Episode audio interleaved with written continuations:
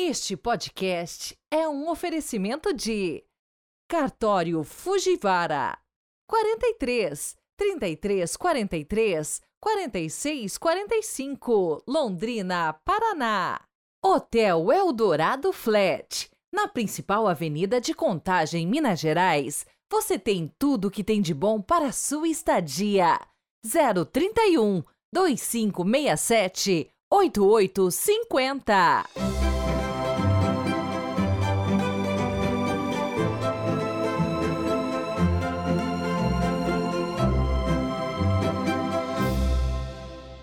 Olá, bom dia! Sejam muito bem-vindos a essa sexta-feira, 23 de fevereiro de 2024.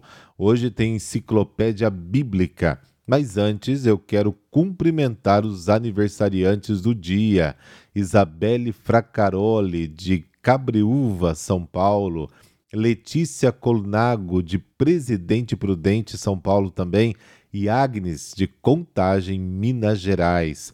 Deus abençoe vocês neste dia lindo e, como presente, claro, minhas orações e uma bênção especial. Na enciclopédia bíblica de hoje, vamos falar um pouco da construção de casas.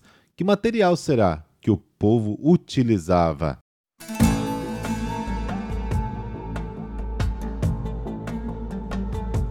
Bom, as pessoas pobres do tempo do Antigo Testamento moravam em casas muito pequenas, que constavam de uma sala quadrada e um quintal.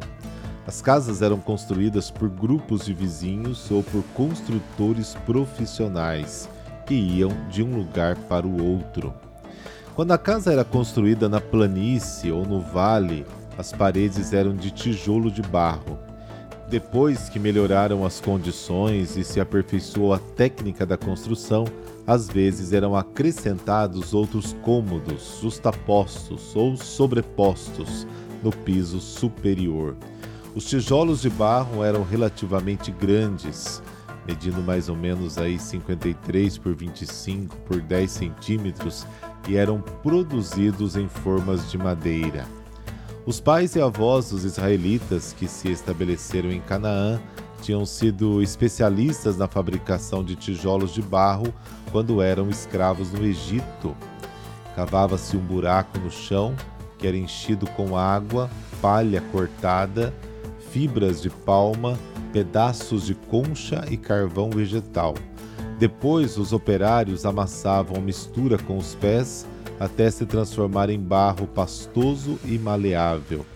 A maior parte dos tijolos era exposta para secar ao sol quente. Os fornos produziam tijolos mais resistentes, que eram usados nas fundações. Também era usado barro para cimentar os tijolos entre si e para rebocar as paredes. Por isso, não admira né, que, por ocasião de chuvas, as casas deixassem passar água e umidade e mesmo que ladrões pudessem entrar abrindo facilmente um buraco na parede. Em regiões montanhosas, onde havia disponibilidade de pedras de calcário e basalto, e ao longo da costa com presença de arenito, usavam pedras grosseiramente trabalhadas para as fundações, sobre as quais se levantavam paredes de pedras rústicas ou tijolos com cerca de 91 centímetros de espessura. Essas paredes grossas às vezes se faziam vãos ou nichos para guardar mercadorias. Nos primeiros tempos, as paredes eram extremamente rústicas, mas à medida que foram aparecendo ferramentas de ferro, os blocos de pedra eram mais bem trabalhados. As janelas eram poucas e pequenas, dispostas bem no alto das paredes. Não tinham vidraças, mas apenas uma grade. Na estação fria e chuvosa eram usadas grossas cortinas de lã para proteção contra as intempéries. Inicialmente, as portas eram feitas de paus trançados e depois, com a evolução da técnica, de madeira e até de metal.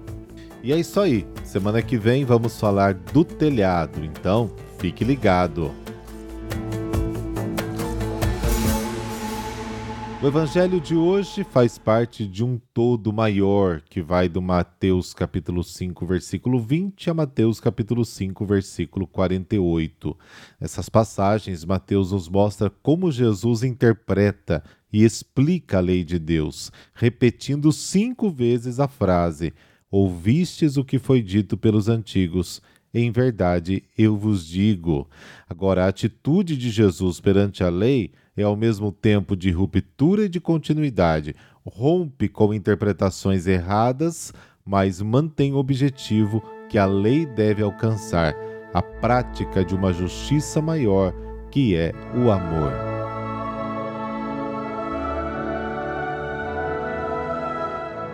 Pelo sinal da Santa Cruz, livrai-nos Deus, nosso Senhor, dos nossos inimigos. Concedei, ó Deus, que os vossos filhos e filhas se preparem dignamente para a festa da Páscoa, de modo que a mortificação desta quaresma frutifique em todos nós. Amém.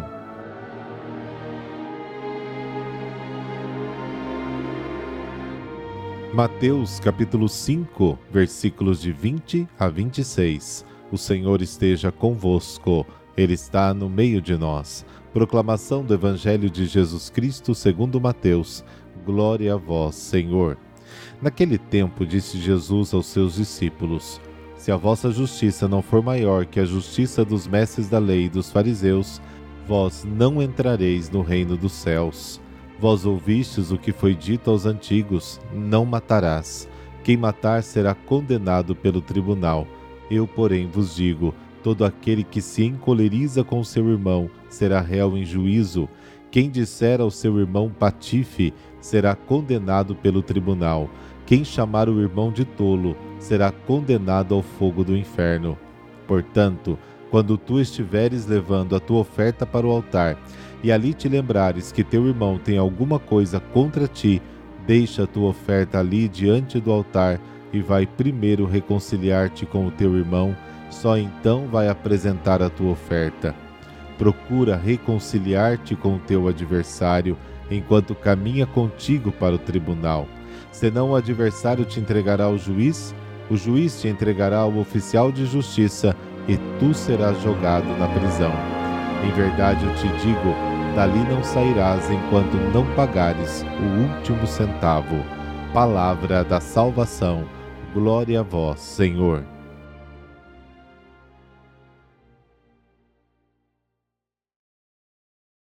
A concepção de justiça de Mateus não pode ser confundida com a de Paulo. Para Paulo, a justiça é a justificação de Deus concedida ao homem pela graça. Para Mateus, é a ação justa exigida do homem por Deus. Jesus colocou novamente em vigor a lei, como lei de Deus e documento da aliança purificada de todas as distorções e acréscimos de tradições humanas e incrustações depositadas ao longo dos séculos. A melhor justiça que deve superar a dos escribas e fariseus, solicitada por Cristo aos seus discípulos, está também no fato de Jesus reconduzir os preceitos individuais a um princípio dominante, a necessidade do amor a Deus e ao próximo, do qual a lei e os profetas dependem. Jesus não propõe uma lei diferente, como fica claro em Mateus capítulo 5, versículo 17. Não penseis que vim abolir a lei e os profetas, não vim para aboli-los, mas para cumpri-los. Jesus fala com autoridade igual a de Deus, que deu os dez mandamentos, mas eu te digo. E isso não contradiz o que foi dito, mas esclarece, o modifica no que soa como uma concessão e passa das simples ações aos desejos do coração, do qual tudo emana. Mas eu te digo, não é uma antítese, mas uma conclusão a morte física vem de uma morte interna do outro, da raiva, do desprezo, da ruptura da fraternidade para com ele. A raiva é matar outra pessoa no coração. O desprezo é a matança interna que prepara e permite a matança externa. Todas as guerras são precedidas de uma campanha de difamação do inimigo, considerado indigno de viver e merecedor da morte, Consequentemente, matá-lo é um dever. Na verdade, é uma obra que agrada a Deus. Como nos disse Jesus, chegará a hora em que quem vos matar acreditará que prestam serviço a Deus. É exatamente esses os argumentos utilizados. O mandamento do amor ao próximo é superior até ao da adoração. A paz com o irmão é condição indispensável para a paz e o encontro com o Pai. O que impede o contato com os irmãos também impede o contato com Deus. Deixe a sua oferta lá, vá se reconciliar-te com Ele e depois vá oferecer a sua oferta, a sua adoração a Deus. Não só quem ofendeu, mas também quem foi ofendido deve reconciliar-se com o irmão antes de participar de um ato de adoração. Não é uma questão de razão né? Quando há algo que divide duas pessoas da mesma comunidade, este obstáculo deve desaparecer para poder se comunicar com Deus.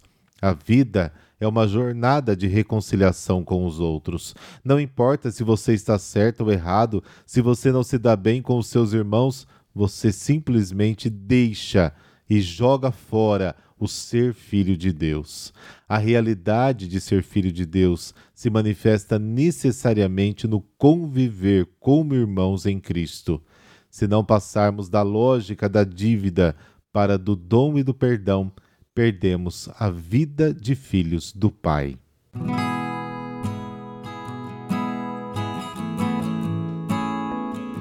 Hoje a igreja celebra São Policarpo, santo invocado como protetor dos ouvidos e das queimaduras. Ele nasceu no ano 69, em local não indicado, de pais cristãos. Santo seu discípulo do século II, escreveu sobre ele, esclarecendo que Policarpo conviveu diretamente com alguns dos doze apóstolos, especialmente São João.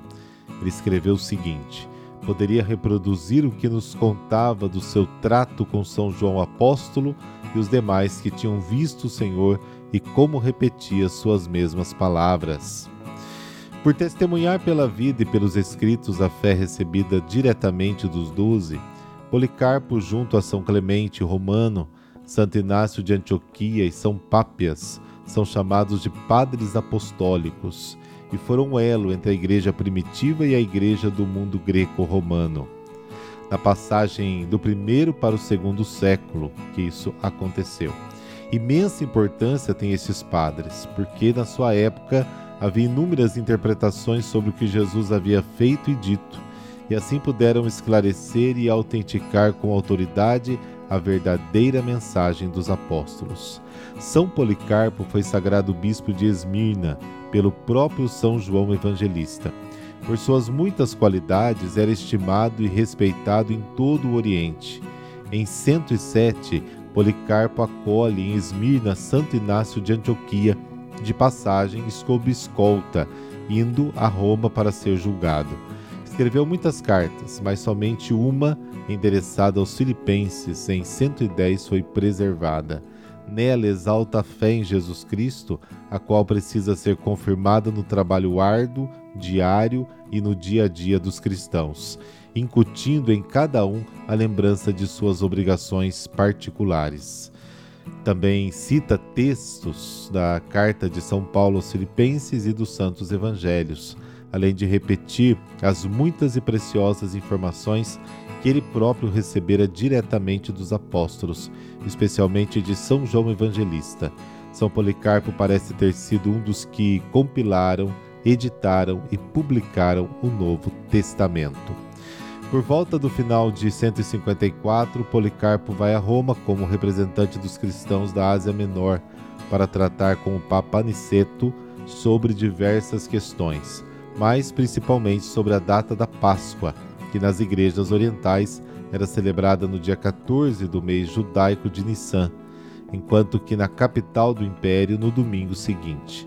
Não se chega a um acordo, mas eles celebram juntos a Eucaristia, mostrando que uma mera questão disciplinar não devia desunir a igreja.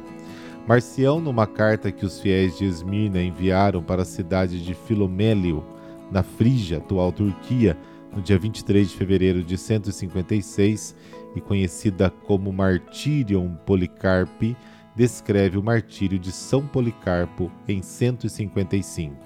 É considerada como uma dos mais antigos relatos genuínos de martírios cristãos e um dos poucos relatos sobreviventes compostos na época das perseguições.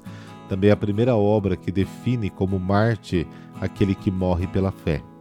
Policarpo, já com 86 anos, diante da perseguição do imperador Antonino Pio, havia se ocultado, mas foi delatado e preso. Diante do próprio cônsul que o instigava a renegar a fé, resistiu e foi condenado à fogueira. Subiu espontaneamente aos degraus que a ela levavam, mas o fogo não lhe fez mal algum, sendo então morto à espada. Ele é o padroeiro dos que sofrem queimaduras, como nós falamos no início. Senhor Deus da verdade, que não pode nunca enganar, por intercessão de vosso servo São Policarpo, concedei-nos a firmeza da fé que recebemos legitimamente dos apóstolos pela Igreja, iluminada infalivelmente pelo Espírito Santo, para caminharmos espontaneamente ao chamado do fogo do vosso amor, e na certeza do que cremos, praticamos corajosamente a caridade. Amém. Abençoe-vos o Deus que é todo-poderoso, Pai, Filho, Espírito Santo. Amém. Bom final de semana, que Cristo seja sempre um mestre a guiar os nossos caminhos. Até amanhã.